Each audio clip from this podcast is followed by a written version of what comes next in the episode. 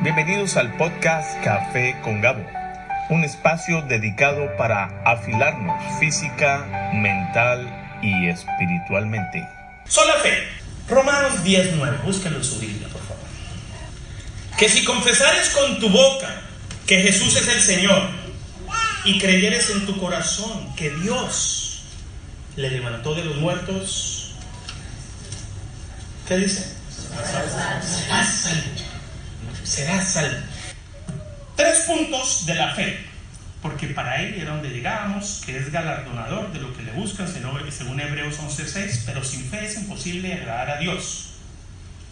Si usted quiere agradar a Dios, usted tiene que creer que Él es verdadero, porque es necesario que el que se acerca a Dios crea que le hay y que es galardonador de los que buscan. Primera etapa de la fe, o primera característica, la fe viene por una noticia. Usted no puede encontrar un ser humano que tenga fe sin que conozca de Cristo. ¿Cómo puede conocer si, si no hay quien les predique? ¿Cómo puede venir la fe cristiana si no conocen el mensaje? ¿Y sabe qué es lo que hace la mayoría? Yo no, no me quiero exponer ahí a una iglesia porque no quieren escuchar, ni tampoco pueden. Entonces, primera etapa, la noticia, que en el original se dice notitia, notitia, que viene de la palabra noticia. Hermanos, nuestros grandes hombres de Dios, reformadores históricos, enseñaron que la fe está fundada en el conocimiento de Cristo por medio del Evangelio. ¿Por qué usted conoce de Cristo?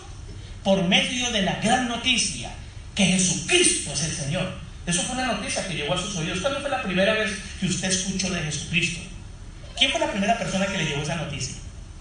Entonces es la primera etapa. La fe viene por el oír, el oír una noticia. Pero hay un peligro. Muchos se quedan ahí, en el escuchar, en, esa noticia y decir, sí, yo tengo el concepto. Mm, sí, yo sé que Jesucristo es bueno. Yo sé que Jesucristo eh, tiene un buen nombre. Pero la fe inicial no debe ser solo de concepto, no es como un paso en el aire. ¿Quién, quién da un paso en el aire? ¿Quién se le da como que se le perdió el planeta? le quitaron un escalón y se va de qué? Eso no es la fe que habla la Biblia. No es como golpeando el viento. No es una fe ciega. No es una fe que usted diga yo creo porque creo y punto. No. La fe inicial está fundamentada en el conocimiento de Cristo. Mi pueblo perece por falta de conocimiento. O sea que su fe debe tener un algo cognitivo, un conocimiento. Si no la tiene, usted no sabe cómo pararse la fe allá en la, prueba. Segundo punto, la fe debe, debe ascender y debe tener una afirmación llamado el ascensus. ¿Qué es el ascensus? No es el censo de ahorita que va a pasar este año. El ascensus es, ¿ustedes conocen la palabra asentir? Es, acabo, de, acabo de mostrarme mi hermana al hacer esto es asentir, asintió con la cabeza. Entonces, la fe no solo es conocimiento, sino hay una actitud de confirmación de que yo, yo valoro, yo, yo ya defiendo, ¿qué dice usted? Acepto en mi vida esa fe. Muchos hablan de Cristo, pero no lo aceptan. Muchos hablan de Cristo, pero no se someten. Muchos hablan de Cristo como el Salvador, pero no como su Señor. ¿Conoce a alguien? Jesucristo es mi Salvador, pero Jesucristo le pide algo, no, no, no me meta conmigo. No me esto ni tampoco puedo. Usted sálveme y quítese en mi vida. esa, es la, esa, es la, primera parte. Quedaron con la noticia, pero sus vidas no asienten lo que su amo les dice. El solo conocimiento, hermanos, tampoco es suficiente. ¿Por qué? Porque no es lo mismo creer en el mensaje que creerle al mensaje. Hmm. No es lo mismo creer en Dios que creerle a Dios. Muchos creen en Dios. Hasta los demonios creen y tiemblan. Pero no le creen que Él es un Dios soberano y no se someten, ni tampoco pueden. Y la ventaja de usted, querido hombre y mujer, hermana, es que los demonios ya no pueden arrepentirse. Los ángeles caídos ya no se pueden arrepentir. Pero usted hoy puede arrepentirse. Usted puede decir, ay de mí hoy, y Dios si Él le place, le quita velo y le ayuda a usted a que camine en ese ascensos. Santiago 2.19 dice, ¿tú crees que Dios es uno? ¿Tú crees que Dios es real? Bien haces. También los demonios creen y ellos tiemblan. o sea, ¿qué diferencia en alguien que cree, que cree en Dios con un demonio? Ninguna. Porque debe haber un fruto, debe haber una obra, debe haber algo que lo que yo creo aquí me baje aquí. Que es por eso, confirmar mi matrimonio con Cristina. El día que me dijo sí, tuve todos los elementos para conquistarla y que llevarla al altar. Y muchachos, se los digo con todo cariño, señoritas que están aquí. Lo más hermoso de las relaciones es que las conquisten. ¿Sabe que un varón, yo no sé si ustedes varones creen lo mismo que yo, pero una mujer que es fácil de conquistar, uno no la valora. Es fácil. Una mujer que se para en sus principios, que se para en su santidad, que, que se para en sus valores, que tiene firmes sus convicciones y que, y que no porque uno sea la gran maravilla, que no lo somos, y creemos que vamos a llegar y con la primera palabra que tiene que ir conmigo, si le dice que sí de primeras, usted no lo va a valorar en un mes, pero usted valora a la que se para firme. Ese es el evangelio también. Usted no valora un evangelio facilista. Usted valora un evangelio que pasa por una cruz, que tiene conceptos claros, que tiene un carácter firme. Lo demás uno no lo valora. Pero llama conquistar. Hermanos, eh, eh, la fe salvadora es el conocimiento sí cognitivo, pero va más allá de algo, eh, de, algo intelectual. Debe tener una confianza en la cual dice, sí, voy a vivir el resto de mi vida contigo. Se requiere pasar de creer, haber valorado todo y decir, voy a, voy a ir, voy a, sí acepto. No hay devolución. Si usted se casó con un problema, hermana, hermano, le toca amar ese problema el resto de su vida. Hasta que la muerte lo separe. Pero es que Moisés dio carta de nada. Señor no está de acuerdo. Mejor tómese el tiempo que el que quiera venir en pos de mí, saque conclusiones, saque cuentas, tómese todo el tiempo, analice, tome su cruz y sígame, el que quiera. No es obligación. Este camino es un camino en el cual saquen, saquen todas las conclusiones habidas y por haber, porque una vez usted dice, sí, Señor, es mejor que se meta por donde digo que sí y no que eche para atrás, porque el que pone la mano en el arado. Entonces la fe que hace, no que hace con todo esto que estoy diciendo, nos da la certeza no solo de, de decir que en Jesús, sino yo estoy contigo, asiento, estoy, estoy no me acuerdo, mi hermano Germán me habló del epiphany, epiphany, en español como una epifanía. ¿Qué significa, hermano? ¿Me lo puede recordar? Que ya pasé el puente, ya tengo la convicción, ya voy a meter el pie en el río. Una fe de orilla de río, todos. Una fe metiéndose al río, pocos. Eso es lo que quiere decir esto. Para que se abra el Jordán. De meta el pie, no sé qué, hasta que yo vea que se va a abrir, yo me meto. Esa fe la tienen muchos.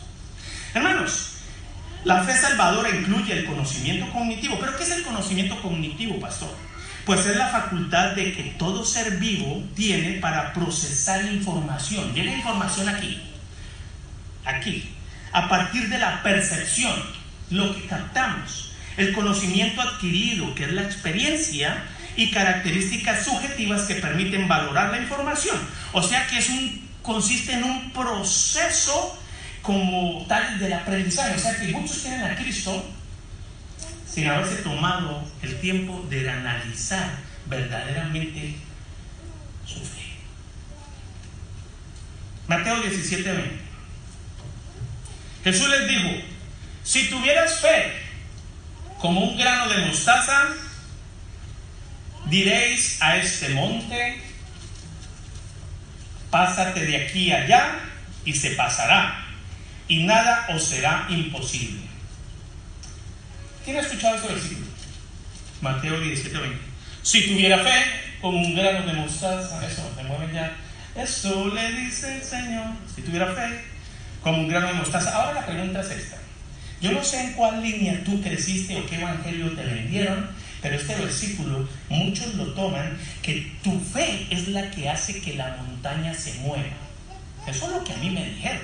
Pero de la declaración de fe y el estudio de la palabra y el caminar con el Señor Jesucristo, lo que nos ha revelado después de tantos años aquí en esa iglesia, bueno, no muchos nueve, es que si tú depositas tu confianza en el Señor hasta tal punto en que dices, heme aquí, haz tu voluntad, el Señor se encarga de mover lo que tenga.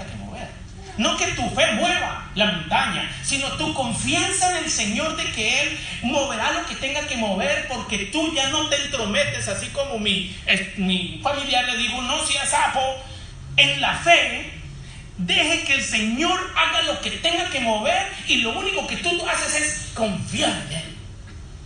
O sea que tu fe es una fe firme, inmóvil, pero a la vez avanzando de que Cristo va a allanar tu camino. Esa es la fe del grano de mostaza. Pero mucho cuidado, porque muchos se quedan en la semilla de mostaza. Pero una semilla que no se entierra, que no se planta, esa semilla nunca va a dar fruto. Una semilla tiene que ser abierta a la tierra, don Ramiro. Usted, usted, tiene, usted tiene plantas en su casa, David. Si usted deja la semilla encima de la mesita, ¿da frutos? No, yo no soy agricultor, yo poco sé de ganadería. Bueno, estoy hablando de agricultura. Yo no sé nada de campo. Pero lo único que sé es que un día comí una fruta y boté la pepa y como a los tres meses apareció un arbolito tiene que entrar en la tierra y morir. Cristiano que no muere, no da fruto. Morir al yo. Morir a mi vanidad. Morir mis quejas. Morir al no estoy de acuerdo. Morir al, adaptarme, al buscar la unidad. Morir al yo.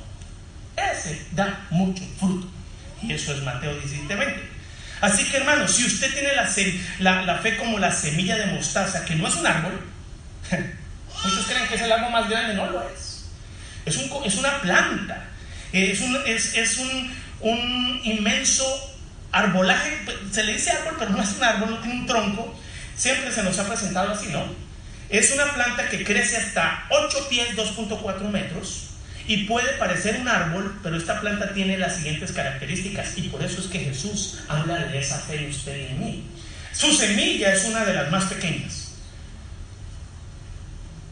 Se reproduce con gran rapidez. ¿Cómo está usted reproduciendo el mensaje de salvación con, donde usted camina? ¿Está dando fruto?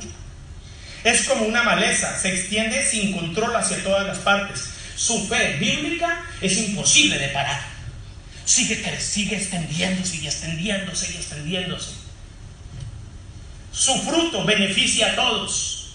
Esa es la fe de un grano de mostaza que es enterrada en buen suelo llamado Cristo. Y es aquí esa etapa, mis hermanos, donde muchos sufren por no querer morir el yo. Así que recibieron sí la palabra, la noticia, pero no le ha pasado de la cabeza al corazón. Esta manito todavía no se mueve. ¿Y cómo sabemos, pastor, que mi fe ya germinó? Es una pregunta.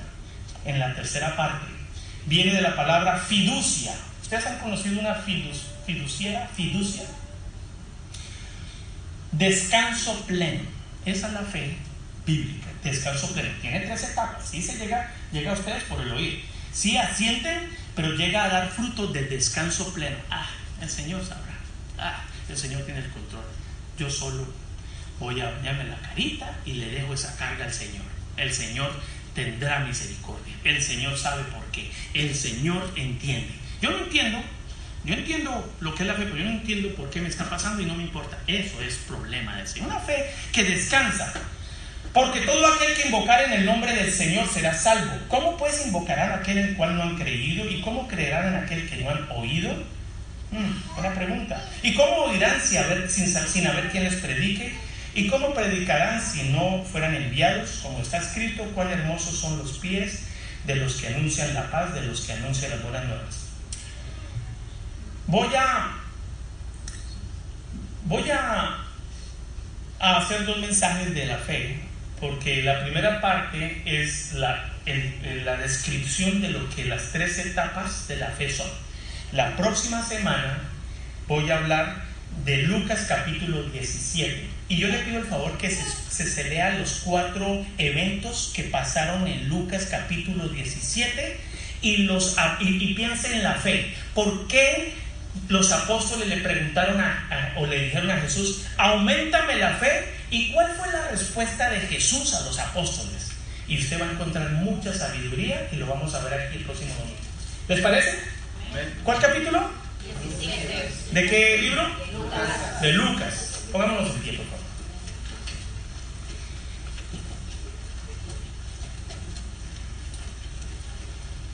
Mm. Padre, gracias te damos, Señor, por permitirnos tratar temas tan importantes que aún en la confesión bautista, Señor, se tomaron años enteros para poder poner en claro y podernos dar una, una línea seria de lo que podemos profesar diariamente en cuanto a muchos temas. Uno de ellos es la fe. Padre, muchos tienen fe, su propia fe. Y se, y se, se comparan con los demás haciéndoles creer que ellos son dignos por tener una fe insuperable, inalcanzable. Pero Señor, espero que, que, a través de estos temas se pueda aclarar que el Señor, tú Padre, nos diste una fe a cada uno y no por medida. No le dieron más a un apóstol y menos a un hermano aquí. Una fe clara, Señor. Señor, que si hay alguien aquí que todavía sigue en la primera etapa de que sí conoce, ha escuchado de Cristo, pero no todavía no asiente en su vida con lo que hace de que Él es su Señor. Padre, que hoy pueda ser un día que medite en su caminar, porque esa clase de fe es una fe sin dominio propio, es una fe como pegándole al aire, es una fe como dando un paso al vacío, es una fe sin fundamento.